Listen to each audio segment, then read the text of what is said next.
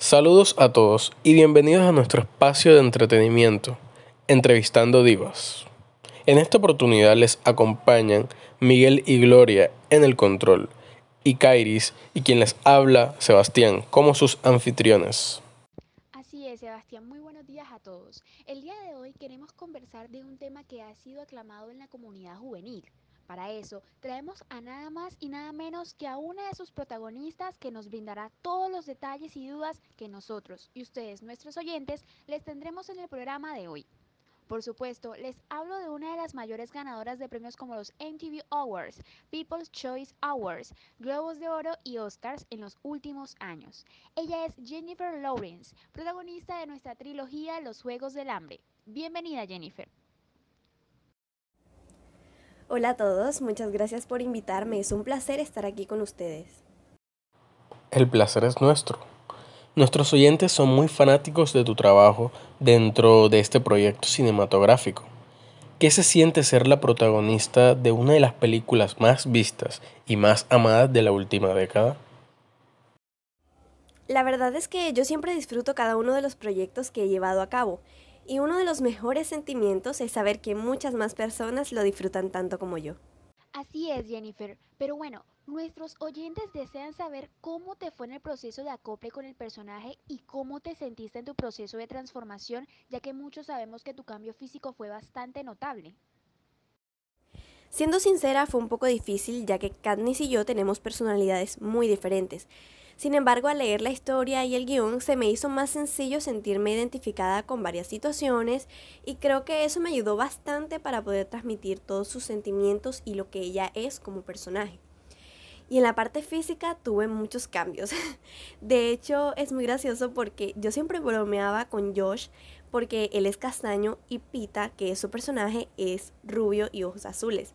Y en mi caso fue todo lo contrario. Yo soy rubia natural y mis ojos son color azul pero mi personaje es castaño con ojos marrones. Fue como si nos hubieran invertido. Pero es algo que ya hace parte del trabajo, por lo que podría decir que estoy acostumbrada y dispuesta a llevarlos a cabo. Ame esta pregunta, Kai. ¿Puedo llamarte así, cierto? No, por supuesto que sí, así me dicen mis amigos, me encanta. Y bueno, la verdad es que el proceso que cuentas es muy interesante, sobre todo porque muchas veces son pocas las personas que entienden el nivel de destreza que conlleva el ser actriz. De mi parte, creo que se me haría muy difícil abandonar ciertos aspectos físicos como el tono de mi cabello o el largo del mismo por una película. Eso y el hecho de transformarte emocionalmente en otra persona para así darle vida, definitivamente es algo de admirar. Concuerdo con Kai. En esta sala somos fans número uno de ti y tu trabajo.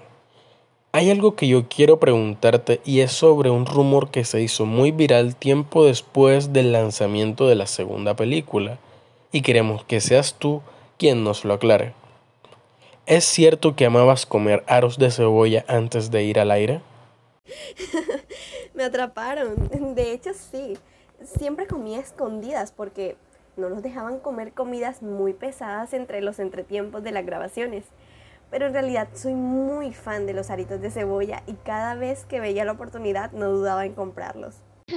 bueno, ya nuestros oyentes sabrán cómo sorprenderte si te ven en la calle. Invitarte a comer aritos de cebolla es la solución.